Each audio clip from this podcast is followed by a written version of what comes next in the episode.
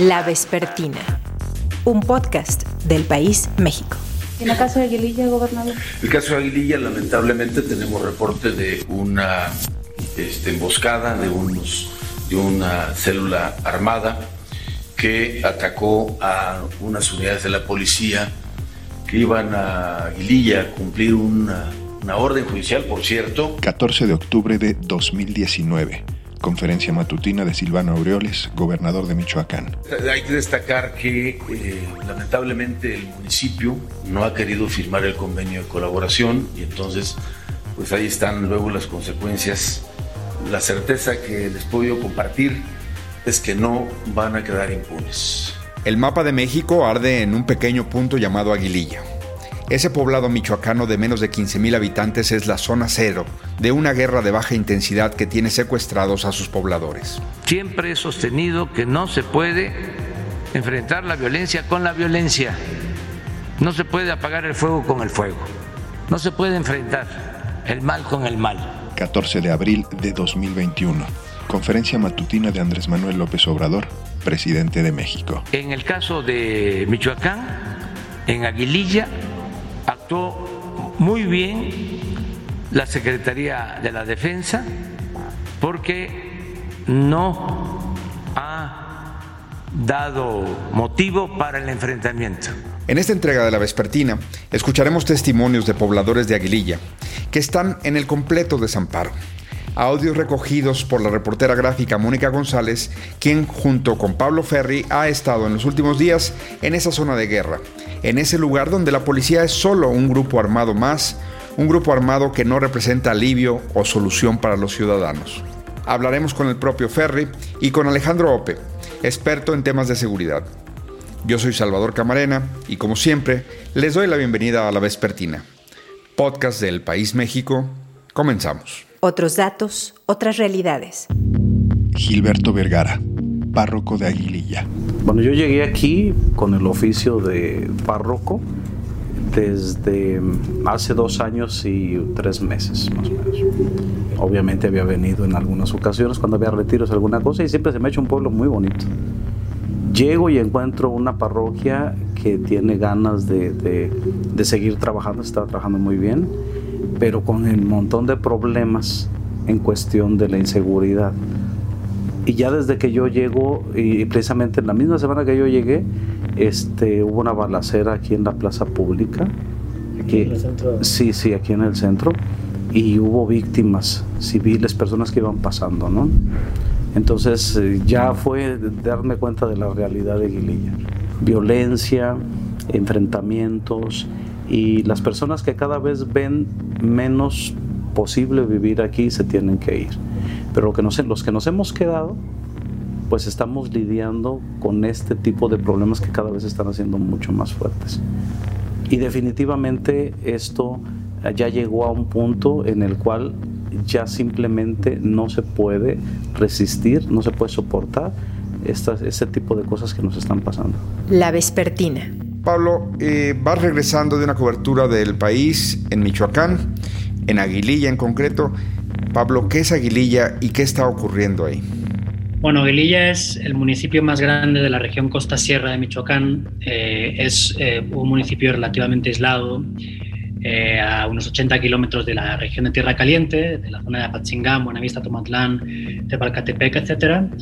Y a horas de camino de la costa, porque entre Aguililla y la costa no hay caminos asfaltados y mucho menos rectos, son puras brechas de terracería.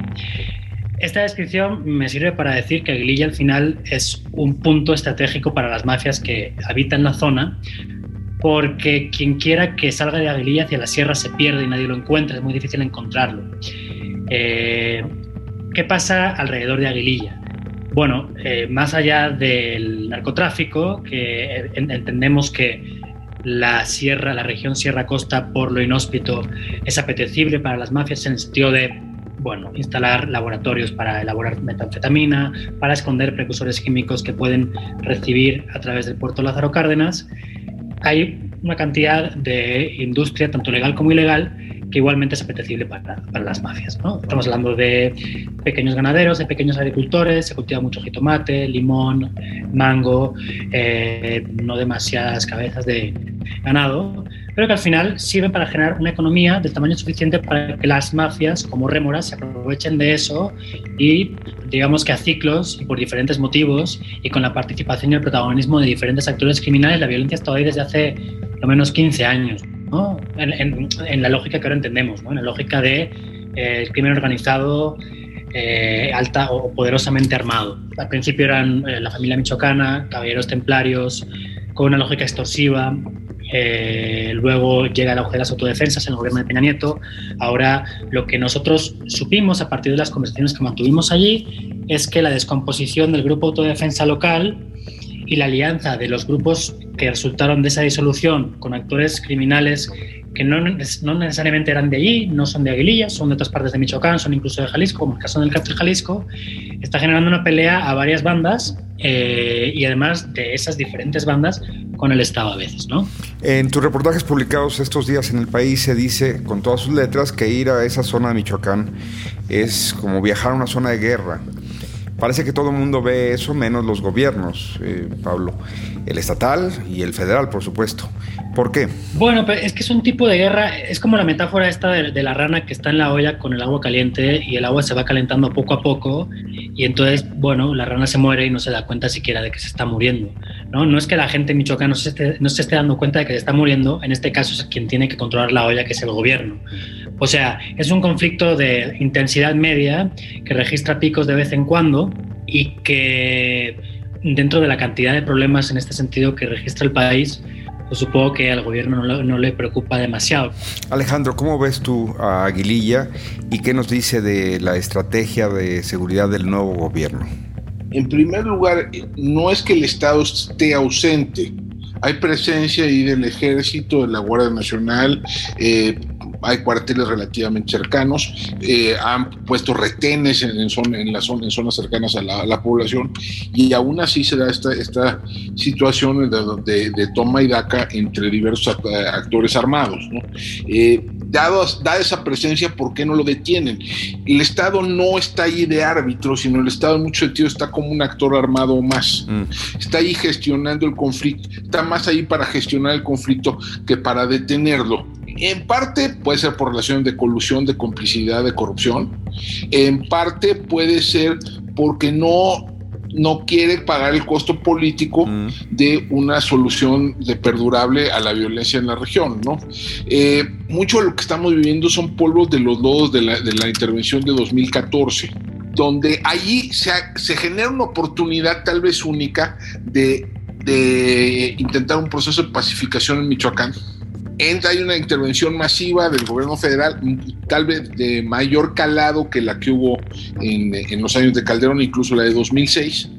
Y, hay, y es una intervención que viene acompañada supuestamente de inversiones en infraestructura, de programas de prevención social y de una negociación política con los actores armados eh, recordará que, hay que recordar que el, entonces comisionado, ¿no? Alfredo Castillo, ¿no? Se sienta con los líderes de las autodefensas, ¿no? Y se sienta a negociar un arreglo y hay una especie de arreglo en el cual estas autodefensas hasta, hasta las convierten en policías, ¿no?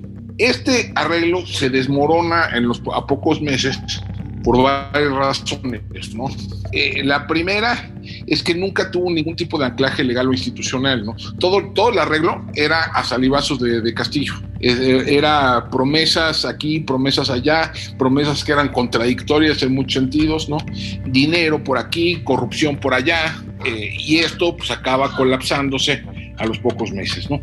desde ese entonces yo creo que no ha habido ningún esfuerzo sistemático de, de frenar el conflicto en Michoacán. Ni en el gobierno previo ni en este. La Vespertina. Mensaje en Aguililla de Franco Coppola, nuncio apostólico en México.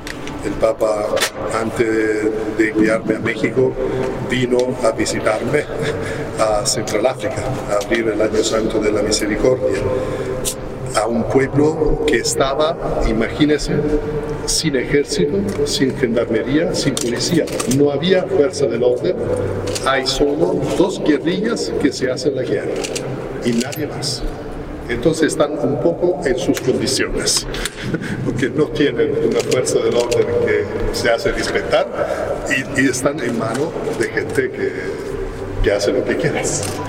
Mi visita no sirve a desafiar a nadie, ni a regañar a nadie, viene solo a hacer sentir a esta población que la iglesia está cerca, está ahí, está presente.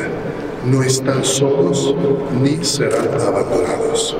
Este es el único mensaje que yo quiero dar con esta visita. A ver, pero Pablo, eh, si el Estado, los gobiernos solamente son un actor más armado y hay una especie de gestión del conflicto y nada más, de alguna manera cuando llega Franco Coppola hace más evidente la sensación de, ausencia de Estado. Se revela que, la situación es un problema, no nada más una situación para, a la cual mantener bajo control. Está escuchando Alejandro y creo que hay que, entender la ausencia del Estado, o sea, la acusación de ausencia del Estado, o sea, no como que el Estado no esté, sino que no está haciendo su papel. Y, al final el papel del Estado pues bueno, es proveer y proteger a sus ciudadanos de la mejor manera, cosa que en muchas partes de, Michoacán y, del país en general pues no es. Eh, la presencia del nuncio, su primera visita desde 2016, que es cuando llegó aquí, eh, a Michoacán, a Aguililla, por un tema de violencia, a mí me resulta extraordinaria. ¿no? O sea, un, un señor que es diplomático, que es embajador, representante del Papa, la voz del Papa aquí, que tiene como, él decía el otro día que tenía la, la capacidad de bendecir en nombre del Papa. Es decir, e-, ese es, el, tipo de poder del que estamos hablando. Y que decide ir mm, después de lo que hemos visto en los últimos cinco años. ¿no? Podría haber ido a Guanajuato, podría haber ido a, a, Jalisco, por supuesto, también, podría haber ido a Zacatecas, podría haber ido, no sé, digo, son, son, son lugares este, con, con una población católica muy grande. Pero no, decide ir a Aguililla, Michoacán. ¿Por qué? Pues porque lo que vio le impresionó eh, porque lo que vio no es que no se haya visto en el resto de México, pero de alguna forma eh, recogía pues, la cantidad de males que se puede ver a lo largo y ancho del país. ¿no? Y él decía el otro día, hablando de Italia, que él es italiano, que la mafia florece donde no está el Estado. ¿no? creo que justamente se refería a eso, se refería a la ausencia del Estado como actor eh, distinto al resto de actores armados, porque si no, o sea, no, no, tiene demasiado sentido su existencia, más allá de mm, revolver más el avispero ya de por sí revuelto. En una circunstancia, Alejandro, en donde este gobierno lanzó eh, y aprobó leyes para ello, polémicas, un nuevo cuerpo de seguridad militarizado, la Guardia Nacional, y una promesa renovada de terminar con estos tipos de conflictos, con estas situaciones. ¿Tú ves alguna estrategia ahí o, o qué ves? La realidad es que la Guardia Nacional está en todas partes y no está en ningún lado. La distribuyeron, la distribuyeron por todo el territorio, no tiene presencia significativa en ningún lado, o, presencia que cambie la ecuación, y hace labores que son sustitutivas de las policías y no complementarias. O sea, ¿dónde debería estar en la Guardia Nacional? Pues en lugares como Aguililla. ¿Dónde está? Pues en el metro viendo mochilas, revisando mochilas, ¿no? Y haciendo en algunos casos que sustituyendo a las labores de policías municipales había una, supuesta lógica de control territorial, pero el instrumento, hay, hay un York, un divorcio entre ese objetivo y el instrumento que, decidieron utilizar para, para, llegar a ello. Pedro, ciudadano desplazado de Aguililla. Tuve que irme a Estados Unidos porque no tenían nada, no ves, pasaban los días sin comer para irme, para tener que mandarle a mi, a mi familia dinero y poder tener un un terrenito, ya lo tenían para acercarlo y que mi familia no sufriera hambre, como, no estaban los chiquillos. Luego me llevé a mis hermanos, un hermano, y ya comenzamos a, hacernos unas casitas. Mis jefes todo el tiempo quedaron ahí en Aguililla, no que quisieron salirse. Y de nos fuimos buscar todas todos mis hermanos para allá. Con el tiempo llegamos a comprar unas, unas reses, un ganado para para mi jefa que tuvieran un porvenir, pero resulta que nos los quitan, pues nos corren, matando familias de nosotros para luego en diciembre correr a mi familia y quedarse todo. El crimen organizado se queda con, con todo el capital que tenían. El terreno creo que no le interesa, le interesan las casas para meter la gente que traen armada, meterla ahí a las casas, tener su refugio. Porque no trabajan, no, no siembran, los terrenos de nada les serviría. Ahora los, los animales pues no, lo usan para comer. Por eso no es de que quieran los terrenos, quieren las casas para tener su refugio. El crimen es meter a la gente que traen armada.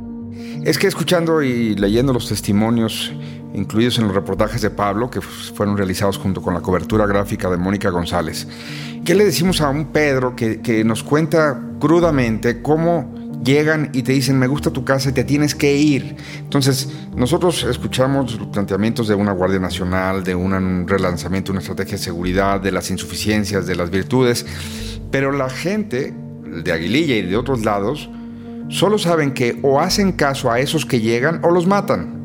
Y que no hay opción, y Pablo, pues tú, tú dinos, es decir, ¿Qué tan lejos queda la, idea de una estrategia nacional de seguridad, de unas mañaneras donde el presidente presume cada mañana que se reúnen desde las 6 de la mañana a revisar los números, cuando los ciudadanos de ese poblado te dan nombres ficticios para que puedas publicar su testimonio? Algunos no te permiten grabar, pero las historias que cuentan son terroríficas de que no hay opción ellos llegan y te dicen lo que quieren y tú cedes y o mueres o te desplazan.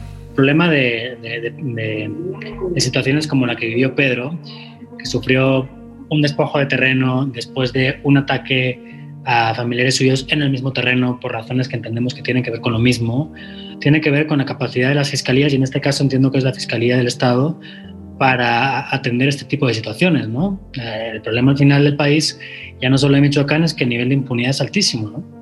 Eh, da igual que sea la Fiscalía Federal que la estatal, y más este, situaciones que implican a personas que, bueno, que por falta de, educación o de capacidad económica, pues no puede acceder al tipo de defensa que, que debería para poder al menos optar a pelear la restitución de su terreno. ¿no?